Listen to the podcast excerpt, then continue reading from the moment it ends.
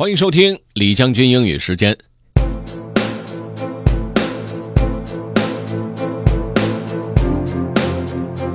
今天和大家分享的这篇文章的内容是关于 motivation 的，motivation 动力、动机。咱们做事儿呢，总得有一个由头，也就是我们所说的动机，或者是推进的动力。大家做事儿的这个 motivation 肯定都是不一样的。它存在的意义是什么？Let's get started. Tilting My Mirror Motivation is Delicate by Derek Sivers.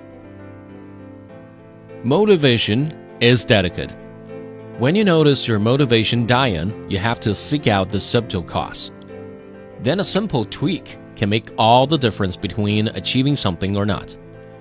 An hour outside my city, there's a little mountain range. It's gorgeous on the other side. But the road that crosses the mountains is very twisted, with sharp turns every few seconds.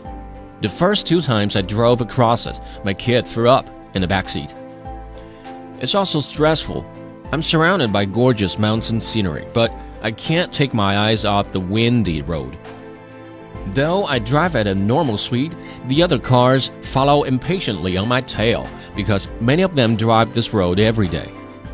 It's only a half hour to cross, but I always arrive pretty drained. The stress was affecting my motivation enough that I wanted to stop visiting.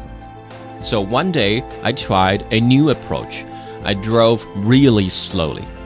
Now the turns didn't make my kid sick. Now I could afford to take a few seconds to glance sideways and appreciate the scenery.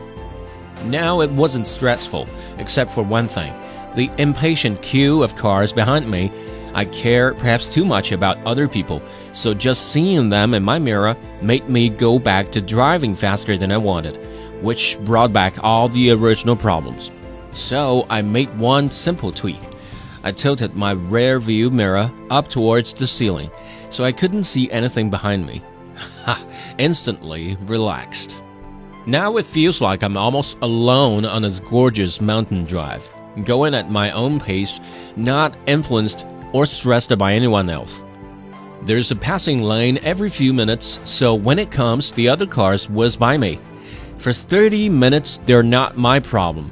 When I get to the other side, I put my mirror back.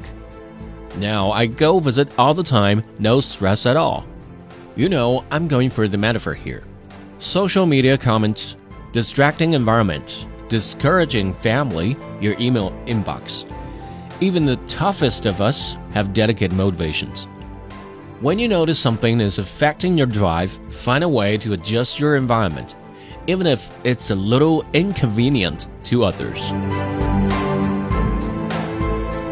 前两天的节目当中，我们还跟大家讲过一个话题，叫“换个角度看世界”，就是，呃，不要以自我为中心，多考虑别人的感受。但是在有一些特殊的时刻，呃，也不要太过于考虑别人感受，因为你才是最重要的。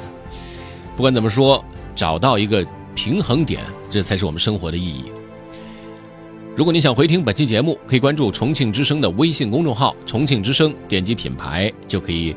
进入李将军英语时间了。另外呢，也可以在喜马拉雅 FM 上搜索李将军，就可以找着我了。OK，that's all for today. Thanks for listening. This is generally 李将军，下期见。